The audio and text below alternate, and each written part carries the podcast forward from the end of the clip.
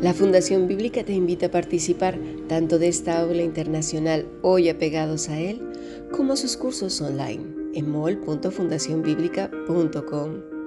También adoración de siervos todos los martes a las 7.30 de la tarde España a través de nuestro canal de YouTube. Para cualquier información escribe a fundacionbiblica.gmail.com. Aprendamos juntos del Maestro. Te esperamos.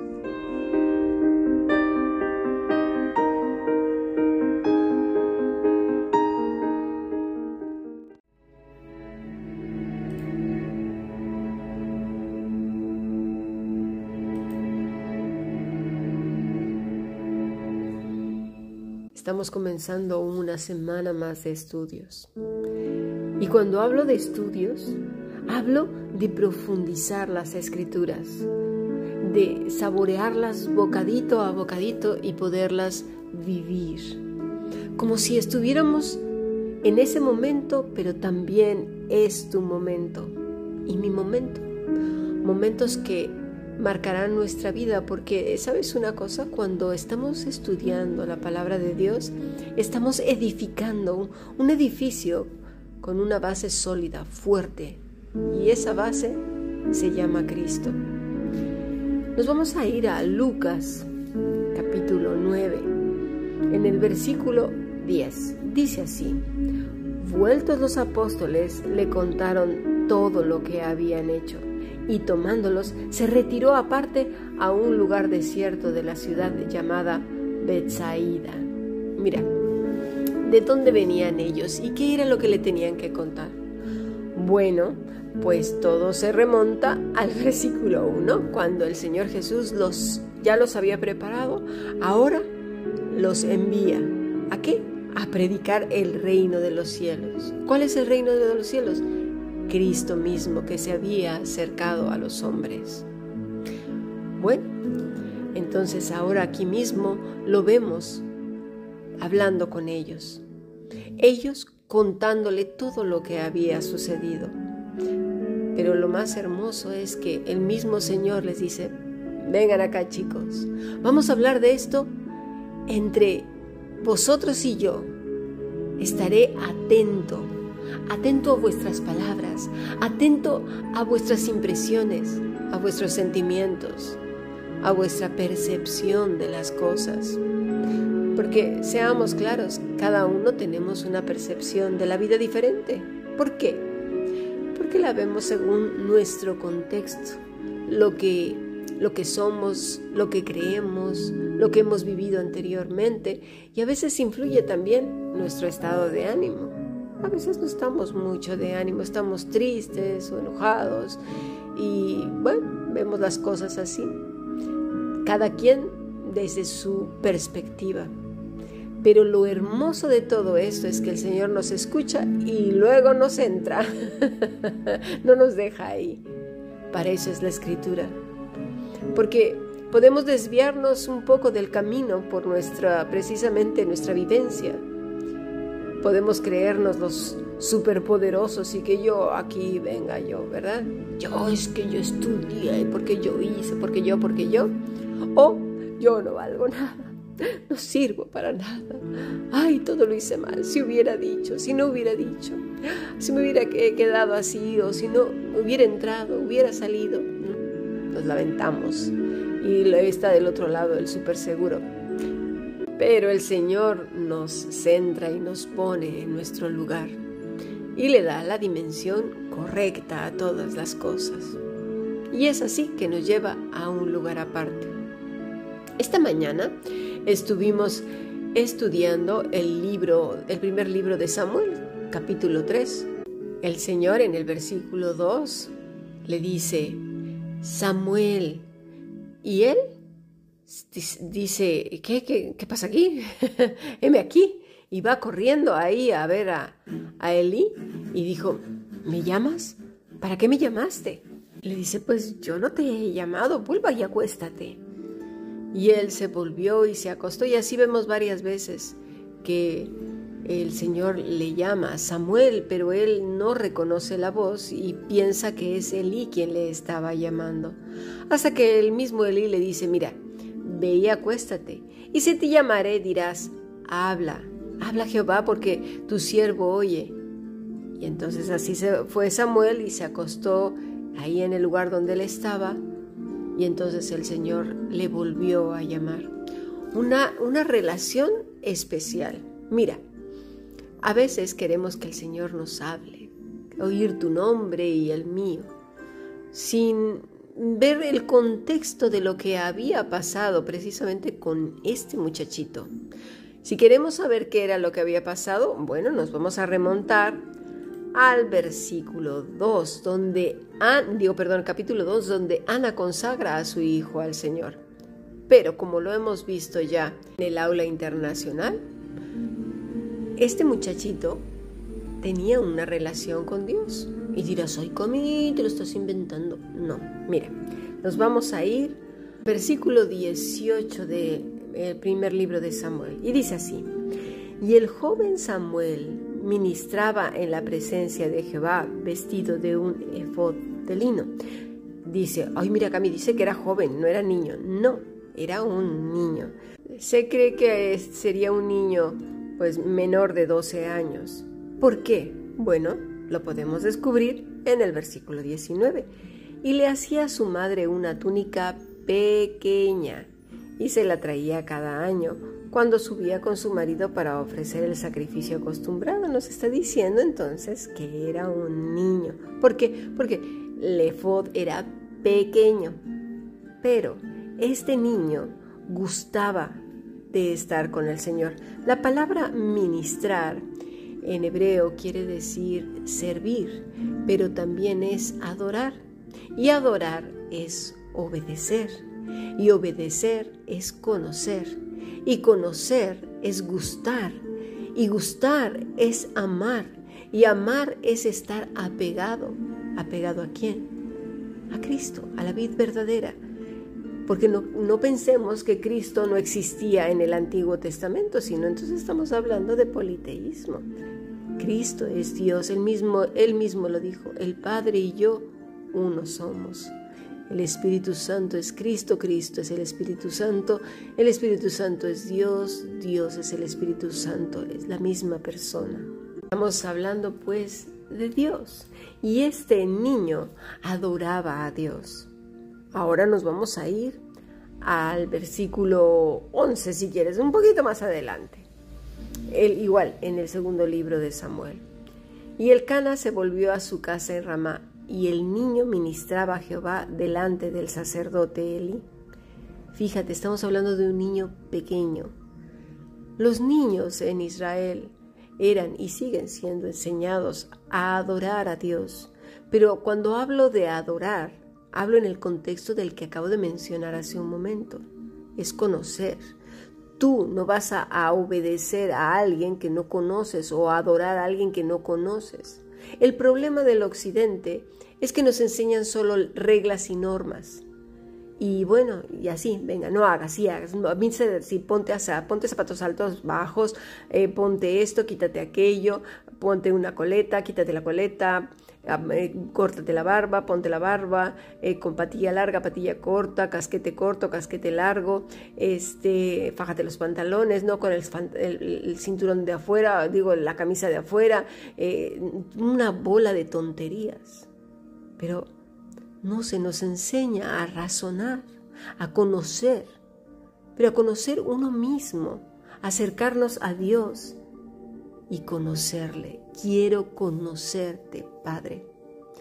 Mira, los israelitas desde hace mucho tiempo ya vienen diciendo que el hombre y la mujer que no conocen a Dios, que no conocen la escritura, son como las bestias, porque podrán tener mucho, mucho, mucha educación, pero no tienen sabiduría para vivir.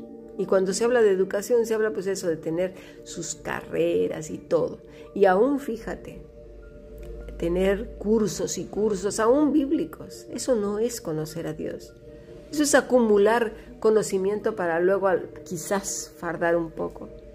Pero la persona que adquiere ese conocimiento, ese, ese don de lo alto, que proviene solamente de Dios, esa persona comienza a vivir una vida que muy pocos viven, a ver las cosas en su contexto, a vivir una realidad diferente, porque todo tiene que ver con el dador de vida. Bueno, vámonos entonces ahora al capítulo 3. Ya vemos que este muchacho, este niño, desde que era muy pequeño, ya estaba con un corazón que deseaba conocer a Dios. Pero obviamente pues necesitaba su guía y él estuvo ahí primero con sus padres y luego después de que su madre le quitó el pecho, pues un poquito más, no sé, a partir de los tres, fue llevado ahí con el profeta Elí. A partir de entonces, él empezó a ir por esa senda, conociendo más y más al, Dios Todopoderoso. Pero ese Dios Todopoderoso aún no le hablaba, pero él le amaba. Y ahí quiero que nos quedemos un momento, porque en nuestra desesperación decimos, es que Dios no me contesta, Dios no me ha dado lo que le he pedido. Qué triste es eso, porque nosotros somos los que debemos dar, no Dios a nosotros, a ti y a Dios y a mí nos ha dado la vida nos ha dado el privilegio de vivir en este, en este mundo y ser redimidos por medio de Cristo. ¿Qué, ¿Qué más?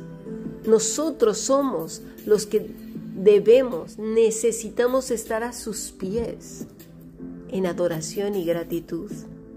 Un corazón que agradece todas las cosas que Dios pone desde la mañana. Gracias porque he despertado. Gracias porque hoy podré volver a ver tu gloria y tu maravilla. Hoy, hoy recordaré todas las cosas hermosas que he vivido a tu lado. Hoy te amaré más, Señor. Hoy, hoy te voy a conocer más. Y hoy voy a vivir aún más apegado a ti que ayer, porque no quiero apartarme ni a la derecha ni a la izquierda. Yo soy el que tengo que callar y tú, Señor, me enseñas. Cuando veo las cosas, estoy acostumbrado a mirarlas, pues eso, ahí, venga, como, como si por obligatoriedad tuvieran que estar ahí. Pero no es así. Cuando yo miro cada cosa que sucede en mi vida, veo tu grandeza, veo tu poder y tu majestad aún en aquellas cosas que no salen como yo esperaba, no quiere decir que estén mal. Todo está bien porque yo estoy en tus manos. Pero sabes una cosa, mi estimado, es hasta que conocemos las escrituras y las ponemos en nuestra vida. Es decir, no las vemos como un libro, que ahí está, lejos, historias lejanas del pasado. La escritura es la historia también de tu vida. Es curioso, porque la Biblia no es un libro cualquiera. No estás leyendo el Quijote en un evento que ocurrió en la mente de un hombre con cosas maravillosas, sí, sí, sí. Pero la escritura, la escritura contiene vida. Y es tu vida y mi vida porque es la que nos da a nosotros y cuenta tu historia y mi historia. Sí, así de, extraño es la escritura. La escritura es maravillosa y no hay vida sabia si no hay escritura. Tienen razón los israelitas. El hombre que no conoce las escrituras es como una bestia, no tiene sabiduría. Dice el verso 10 del capítulo 3 del primer libro de Samuel. Y vino Jehová y se paró y llamó como otras veces, pero fíjate, y vino Jehová y se paró. ¿Qué es esto de que se paró? ¿Quién se paró? Pues nada más y nada menos que Jehová. Dice, eh, la palabra es Yatzab, que quiere decir se presentó. Ahí estaba con él. ¿Con quién? con el niño Samuel, nada más y nada menos. Y le dijo por primera vez dos veces su nombre. Samuel, Samuel. Mira, el Señor ha repetido tu nombre muchas veces y el mío también. Pero como siempre estamos hablando, llorando, quejándonos, como estamos como a veces pollos sin cabeza, de un lado para otro, llorando, anegados en nuestras lágrimas y en nuestra queja continua, porque parece que estamos en la cultura de la queja, o, de esa cultura también que quiere eh, eh, gratificación sin esfuerzo. Ah, yo quiero que me ¿por qué? Pues por mi bonita cara. Ah, porque te lo estoy diciendo yo, porque yo lo declaro, claro. Eso es ser bestias, porque no entendemos, porque la vida es la escritura, la escritura es nuestra vida. ¿Y eso qué quiere decir? Que es el significado de nuestra existencia, pero es cuando lo entendemos, cuando lo comprendemos, cuando entonces la vida cobra sentido y todo lo que veo ocurre le encuentro que Dios está en cada situación de mi vida. Mira, te voy a explicar más o menos. Vámonos al Salmo 145. Y dice así, es el rey David el autor de este salmo. Te exaltaré mi Dios, mi rey, y bendeciré tu nombre eternamente y para siempre. Para siempre es decir, aquí y cuando esté ahí en la eternidad, porque David no solamente se está viendo aquí en la tierra, sino se está viendo en la eternidad a su lado, porque vive a su lado. Todos los días, desde que amanece, desde que abre sus ojos, hasta que anochece. Porque servir a Dios es vivir para Dios, es existir, respirar y parpadear, inhalar y exhalar para Él, abrir la boca y cerrar la boca para Él, abrir los oídos y cerrarlos para Él, proponer el corazón para Él. Y eso es toda la vida. Toda la vida es toda la vida. No es en un edificio, no es en un lugar en particular. Eso es religiosidad, eso es religión. Ser hebreo, ser israelita, ser judío no es una religión es, es una nacionalidad. Ser cristiano, por si no lo sabías, es una nacionalidad. Porque ha sido comprado por precio y te ha dado Dios una nueva naturaleza y una nueva ciudadanía. Con lo cual eso implica una existencia, el ser, tu ser, lo que tú eres, nuevo. Pero para eso nuevo Necesitas nacer de nuevo, pero también renovar tu entendimiento y saber que lo que tú tenías antes era una religión que se hacía en un momento determinado, un día determinado, en unas horas determinadas, con un ejercicio determinado que implicaba, pues a lo mejor limpiar, barrer, eh, vender un libro, servir café o, tomarte el café o, poner limpiar las sillas. Eso no, no, eso es ayudar. Pero cuando es nacer de nuevo, existir es tu nueva nacionalidad, como los judíos. Lo vamos entendiendo. Y cuando lo ves así, y vives así y existes y te mueves para Él, entonces puedes decir como David, te bendeciré, Señor, tu nombre eternamente y para siempre, porque yo ya vivo la eternidad aquí, existo para ti, me muevo para ti y veo la vida diferente de otras personas. Versículo 2. Cada día te bendeciré y alabaré tu nombre eternamente y para siempre lo vuelve a repetir y se reitera. Grande es Jehová y digno de suprema alabanza. ¿Por qué lo está diciendo?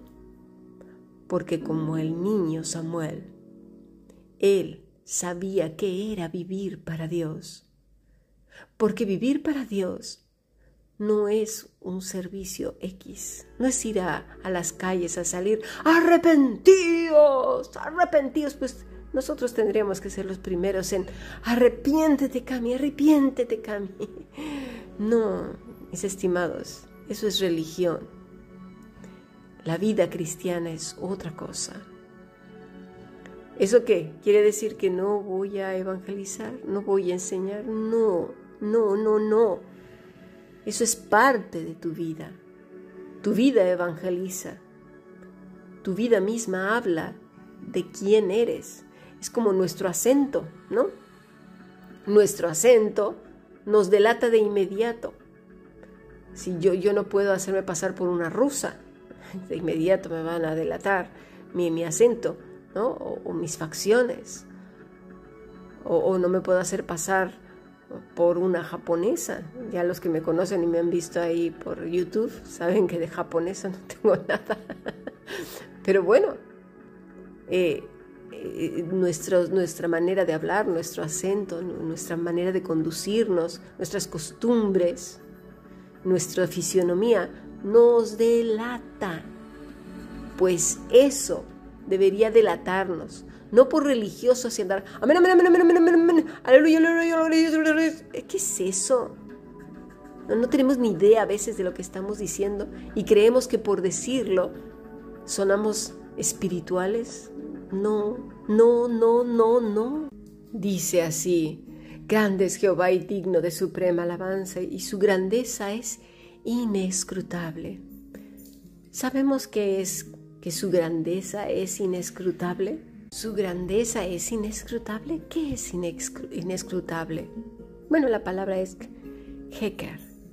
Quiere decir alcanzar, buscar, incomprensible, investigable. Es decir, no, no puedo comprenderle, es tan, tan grande, tan maravilloso, tanto que no puedo ni siquiera definir tu grandeza, Señor. Esa gente que se atreve a decirle a Dios quién es Él. De verdad, ¿no te ha pasado que alguien viene y te dice, tú eres de tal o tal manera? Y tú le dices, pero, ¿tú quién eres para definirme a mí? Tú no me conoces. No has nacido conmigo o a mi lado y crecido conmigo y a mi lado. No me conoces en mis momentos más tristes, en mis momentos más alegres o de furia. No me conoces cómo reacciono ante la adversidad, ante la tristeza, ante la alegría y el enfado. ¿Cómo tú me vas a definir? ¿Tú qué sabes de quién soy yo? ¿Tú qué sabes que hay en mi corazón? Si hay santidad o pecado cuando estoy batallando con los injustos o con los impíos y los perversos o contra mi propia perversidad o contra mi bondad, o contra, ¿o qué sabes tú? Tú me vas a definir, ¿verdad? Muchas veces así decimos cuando alguien tiene la osadía de decirnos, tú eres así o tal o tal manera. ¿Cómo nos van a definir si no nos conocen? A veces, como padres, llegamos a desconocer a nuestros propios hijos. Y, que, y eso que creíamos que los conocíamos. ¿Cómo si nosotros siendo humanos no nos conocemos unos a otros? ¿Cómo pues podemos decir que nosotros vamos a definir a Dios y a decirle a Él quién es? Somos unos, como bien lo dice de verdad los israelitas, como bestias y además arrogantes. Que Dios nos perdone. El rey David nos está diciendo aquí, Inescrutable es, tu grande. Generación a generación celebrará tus obras y anunciará tus poderosos hechos en la hermosura de la gloria de tu magnificencia en tus, y en tus hechos maravillosos. Mira, meditaré. Eso es la sabiduría. Alguien que continuamente está observándolo todo y viendo la grandeza de Dios su tierno cuidado, su misericordia, su grandeza incomprensible. Y entonces escucharemos nuestro nombre, tu nombre y mi nombre, cuando callemos y empecemos a observar todo lo que tienes ahí a tu alrededor. Mira tu mano, tus pies, tus ojos, tu boca, tu cuerpo cómo está trabajando dentro de ti. Todo eso lo ha hecho Dios. Eleva tus ojos al cielo y ve la grandeza, como si está azul, como si está encapotado. Mira las gotas caer. Respira profundamente. ¿Puedes hacerlo? Exhala. ¿Puedes hacerlo? Puedes cerrar los ojos en la noche y dormir y dejar tu cuerpo ahí, vulnerable, pero al mismo tiempo de una manera que tú no comprendes, cuidado por Dios. Y amaneces y otra vez vuelves a dar gracias. El principio de la sabiduría, sí, es el temor del Señor, lo que está diciendo el salmista aquí. Cuando comencemos a comprender todas estas cosas, entonces podremos escuchar nuestro nombre, porque ya pasará tiempo en meditación nuestro corazón. ¿Para qué? Para lo siguiente. ¿Y qué es lo siguiente? Vivir la vida cristiana, saber el camino por donde debemos andar. Callar más y hablar menos. Sigamos aprendiendo. Bendiciones.